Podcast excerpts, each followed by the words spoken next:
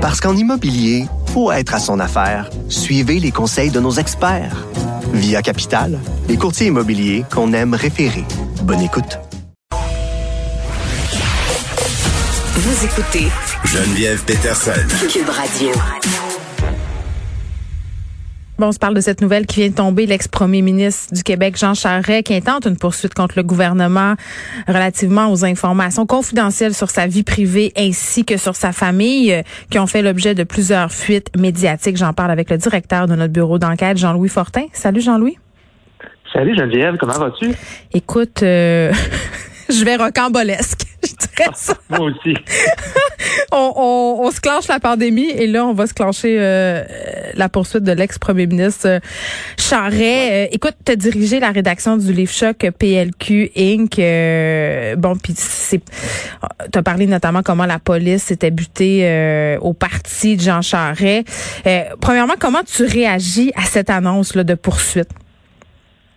On la voyait venir un peu parce que un des avocats de Jean Charest, Michel Mascotte, était allé à la télévision de Radio-Canada il y a quelques mois pour se plaindre. J'ai l'impression en janvier. Un ultimatum. Il disait, oui, en janvier, il disait, là, euh, c'est un peu une chasse aux sorcières.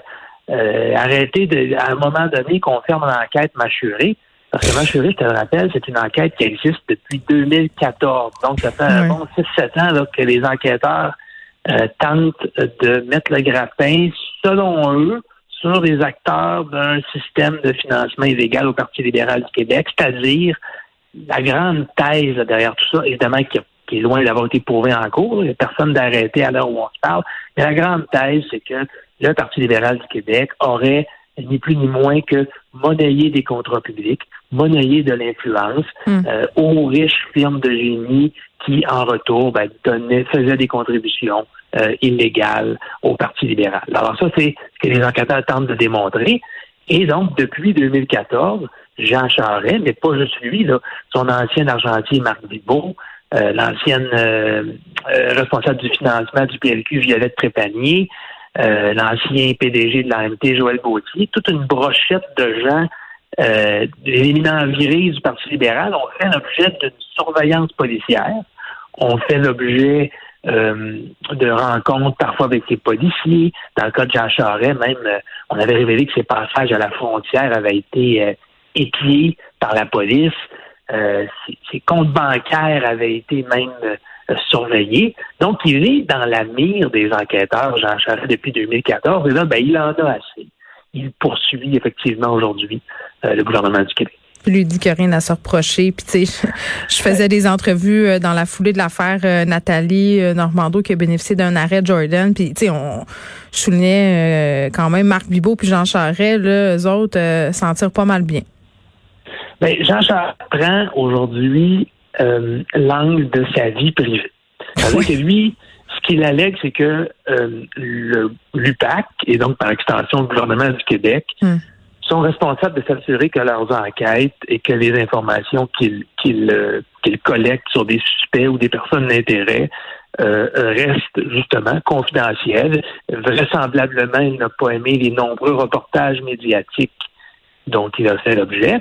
Mais il faut bien, je te fais, je te, je te fais remarquer qu'il poursuit aucun média là-dedans. Là. Il poursuit pas euh, euh, TVA, Radio-Canada, Journal de Montréal. Euh, il poursuit personne. Il poursuit uniquement le gouvernement du Québec.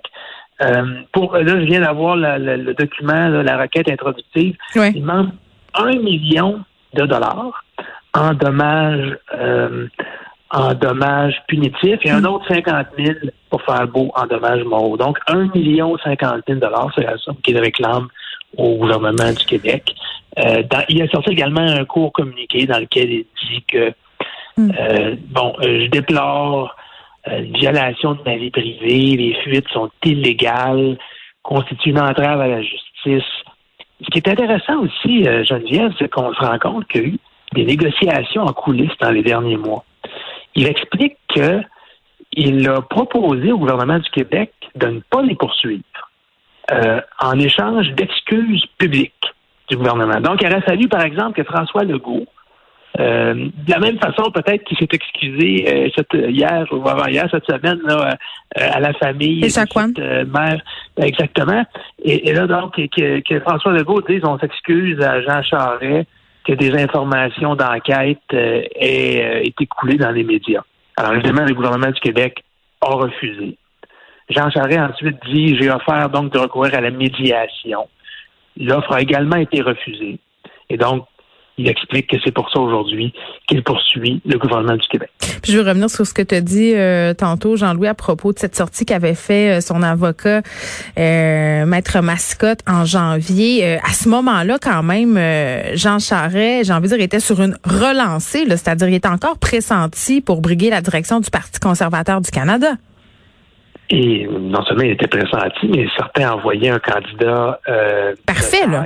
Oui ben, parce qu'il est très, très connu au Québec, mais pas juste au Québec, mais c'était certainement le candidat dont le nom résonnait le plus euh, auprès des auprès des Québécois. Bon, c'est ce qui est arrivé finalement après avoir considéré ses appuis, c'est-à-dire ouais, euh, quelqu'un qui, est ciblé par une enquête criminelle, euh, c'est pas nécessairement idéal de, de, de briller.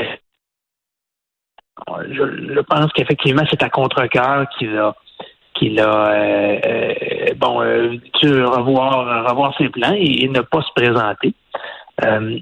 mais Jean Charest, je te rappellerai, a quand même, moi je me rappelle, il y, a, deux ans de ça, il y a deux, trois ans, dans un congrès du Parti libéral, il avait été invité sur scène, il livrait un discours un peu pour motiver les troupes, et il avait même tourné en dérision des fuites médiatiques. Il avait dit essentiellement à, la, à la foule, il avait dit euh, ben, vous avez, vous pouvez sûrement prendre des nouvelles de moi dans les médias ces jours-ci, euh, en riant.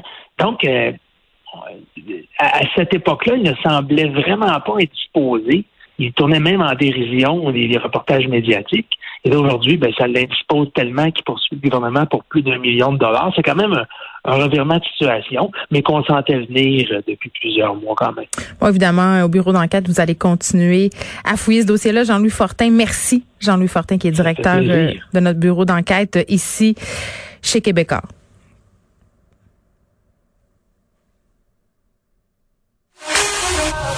Pour elle, une question sans réponse n'est pas une réponse. Geneviève Peterson. Cube Radio.